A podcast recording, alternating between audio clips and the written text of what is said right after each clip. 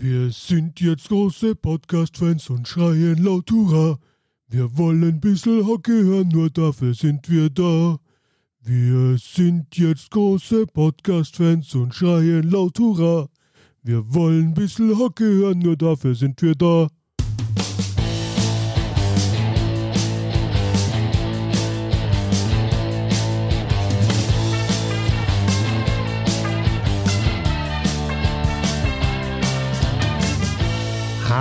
Habe der. Schön, dass ihr dabei seid. Ich bin Christoph Fetzer. Bissl Hockey geht immer. Die nächsten 14 in 14 sind da und jetzt ist es ja losgegangen mit den Spielen zwischen Norden und Süden. Die DL-Wiedervereinigung. Und ich habe mir gedacht, äh, ja, erste Edition 14 und 14 danach einfach alle sieben Spiele mal durchgegangen und auf die beiden Mannschaften geschaut. Also pro Spiel sind das, schnell mal gerechnet, zwei Minuten, ganz genau. Und dann landen wir wieder bei 14 Minuten. Steady.de slash Hockey is the place to be, the place to go. Äh, Stehplatz ab 1 Euro, wenn ihr die ganze Geschichte supporten wollt. Und wenn ihr jetzt sagt, ah, da waren so viele Geschichten dabei in diesen ersten sieben Spielen zwischen Süd und Nord und Nord und Süd, da hätte man mehr als 14 Minuten machen müssen. Machen wir natürlich im Roundtable. Also gerade das, was so außenrum passiert ist und ein bisschen Diskussionen um die ersten Spiele, um die ersten Geschichten, gibt es da natürlich im Roundtable mit Bernd und Sebastian und mir. Jetzt einfach mal kurz durchgegangen durch die Spiele. Und dann fangen wir dieses Mal an, oder machen wir es chronologisch dieses Mal und fangen an bei Nürnberg gegen Iserlohn. Das erste Spiel zwischen Süden und Norden. Ein 7 zu 3 Sieg für die Nürnberg Ice Tigers. Unter anderem erster DL-Hattrick von Daniel Schmölz. Erste beide DL-Tore von Julius Karra und Fox hat getroffen und Kieslinger mit dem Empty Net. Ja, die Iserlohn Roosters haben so zwischendrin dann nochmal angezogen, immer wieder Moral gezeigt, äh, haben aufgeholt. Aber ich finde, dass die Roosters ja auch mit ihrer ersten Reihe, das war am Anfang Grenier und die beiden Whitney-Brüder und dann kam da auch Bailey wieder rein in diese erste Reihe, dass die ehrlich gesagt den kürzeren gezogen haben gegen Adam Schmölz und Brown, der zurückgekehrt ist bei den Nürnberg Ice Tigers. Und ja, sieben Tore für die Ice Tigers. Ne? Die haben das noch gar nicht geschafft in dieser Saison. Und es hat sich, finde ich, so ein bisschen angefühlt wie ein Neustart für die Ice Tigers. Die hatten vorher sieben Spiele in Folge verloren, hatten in dieser Saison ja schon mal eine äh, Niederlagenserie von neun Spielen. Dieses Mal waren es sieben Spiele. Und äh, ja, Iserlohn eigentlich mit, mit guter Form ins Spiel gegangen, mit einem 4 zu 0 Sieg gegen Wolfsburg. Aber trotzdem dieses Mal Nürnberg, und das war so ein bisschen überraschend für mich, mit der höheren Effizienz in dem Spiel haben ihre Chancen gemacht.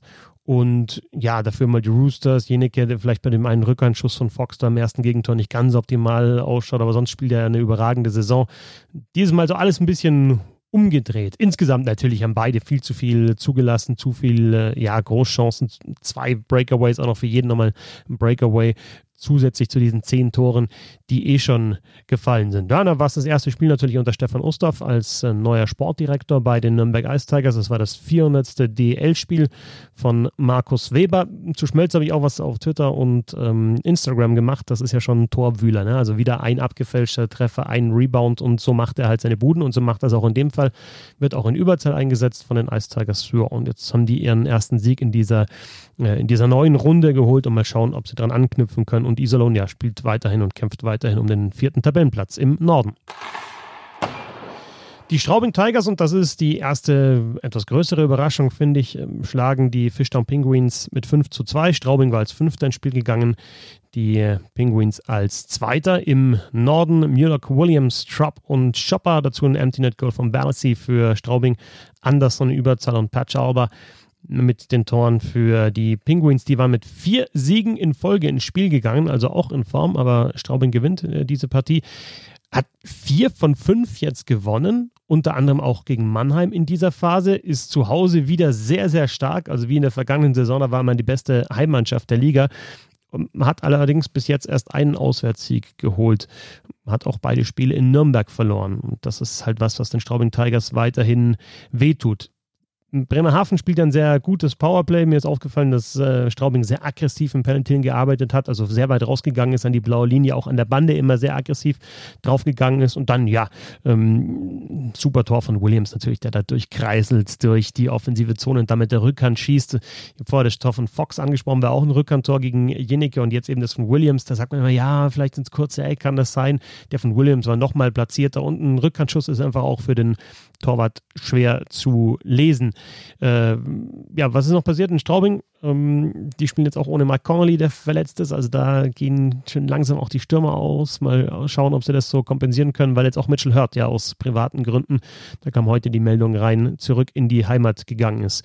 Ein Gedanke noch zu den Penguins. Da ist ja sowieso die erste Powerplay-Formation überragend. Ich finde, dass auch McGim, den sie ja während der Saison geholt haben, die zweite Powerplay-Formation noch einmal besser macht. Also da können auch beide Formationen treffen. In dem Fall war es eben Andersen mit seinem neunten Saisontor, Überzahltor für die Penguins. Aber insgesamt mit dieser Knucklepack von Schopper, der auch nicht unbedingt der größte Torjäger ist. Insgesamt dieser 5 zu 2 Sieg für die Straubing Tigers.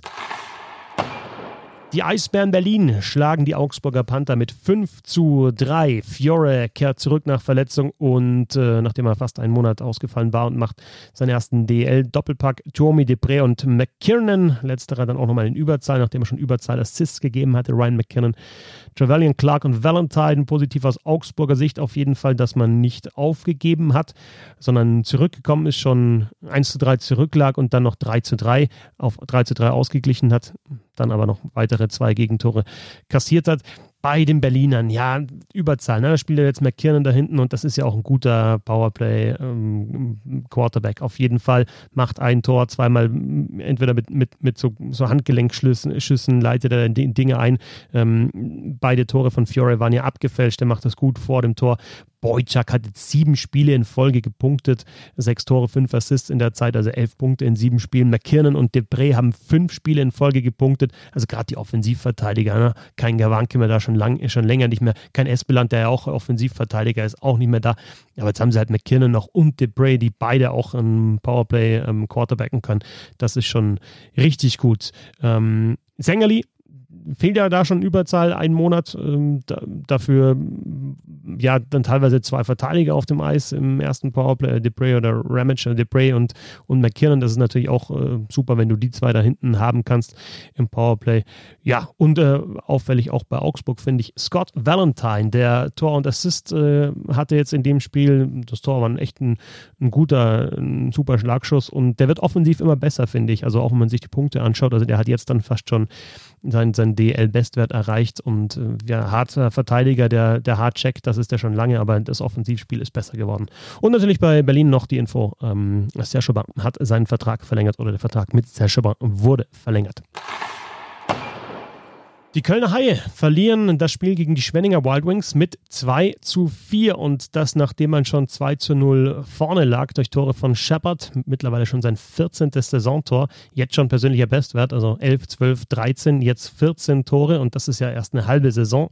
Shepard spielt eine sehr, sehr gute Saison. Marcel Müller hat das äh, zweite Tor geschossen, dann aber Roback, Tourisson, Tyler Spink in Überzahl und dann ein Empty Net Goal von Jamie McQueen. Und gerade dieses Überzahltor von Tyler Spink ist natürlich der Turning Point gewesen, das 3 zu 2 für die Schwenninger Wild Wings davor. Das hat Marcel Müller dann auch im Interview selber zugegeben, eine blöde Strafe von Maler Müller eben. Er war ewig lang auf dem Eis. Die Schwenninger Wild Wings hatten sich festgesetzt im Kölner Drittel. Die Haie haben verteidigt und dann haben sie die Chance auf den Konter gesehen. Und Marcel Müller ist halt nochmal mitgelaufen. Und äh, ja, da kann man ihm vielleicht in dem Moment gar keinen Vorwurf machen, weil das war eine gute Situation. Da kamen dann noch zwei oder drei von hinten angeflogen, die von der Bank eben kamen, weil die Haie lang drauf waren bei diesem Wechsel. Dann fährt Müller nochmal mit und ist dann aber wahrscheinlich komplett am Ende und fährt so abseits der Scheibe einen blöden Check, rempelt da den Gegenspieler um. Ja, es gibt das Powerplay und das nutzen halt dann die Schwenninger Wild Wings, die einfach eine sehr interessante erste Powerplay-Formation haben. Die haben zwei Shooter auf der linken und auf der rechten Seite, Torreson auf der linken Seite und Tyson Spink auf der rechten. Wer macht die Bude? Tyler Spink. Also da haben sie auch dann noch die Option, Tyler Spink so als, als Spielmacher ähm, auf der Bumper-Position eigentlich ja der, der die Pässe spielt, aber in dem Fall läuft er sich dann mal frei und schießt äh, aus dem Zentrum. Das war gut rausgespielt, dieses Überzahltor und es kommt nicht von ungefähr, dass die Schwenninger Wild Wings ja in beiden Special Teams Überzahl und Unterzahl so gut sind und äh, ja, die haben da einfach mehrere Optionen auch in diesem Powerplay. Hinten spielt Robeck an der blauen Linie, Tourisson und die beiden Spink-Brüder bei angesprochen, Borg dann ums Tor rum als Vorbereiter oder dann auch mal äh, abfälschend. Ja, und dann kommt eben dann auch dieser knappe Sieg wieder. Im Endeffekt halt Empty Net Goal und das Powerplay-Tor. Das war dann der Unterschied für die Schwenninger Wild Wings, die vorher auf dem vierten Tabellenplatz äh, waren und diesen natürlich durch den Sieg dann auch abgesichert haben. Düsseldorfer EG gegen EHC München. Sechster gegen Zweiter, also Sechster im Norden gegen Zweiter im Süden. Und es gibt tatsächlich den überraschenden 3 zu 2 Sieg für die Düsseldorfer EG. Die hatte vorher sechs Spiele in Folge verloren, aber Karatschun macht seinen ersten DL-Doppelpack. Dazu trifft Eder, also Eder hat er abgefälscht.